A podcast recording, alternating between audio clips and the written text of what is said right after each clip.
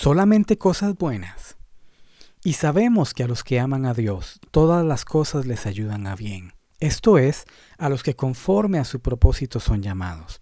Esto es lo que dice Romanos 8:28. Generalmente este versículo es mal utilizado o bien su significado es sobreutilizado para decir más de lo que en realidad dice. Este versículo debe ser leído con los siguientes versículos que le siguen. Pablo no promete que a los cristianos solo cosas buenas o placenteras les sucederán. Lo que sí dice es que aún las experiencias difíciles que son mencionadas en los versículos 35 al 39 pueden ser usadas para nuestro bien, dentro del plan general que Dios está llevando a cabo. También afirma que nada podrá separarnos del amor de Dios.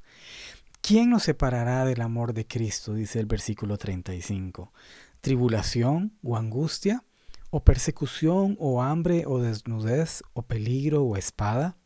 Como está escrito, por causa de ti somos muertos todo el tiempo. Somos contados como ovejas de matadero. Antes, en todas estas cosas somos más que vencedores por medio de aquel que nos amó.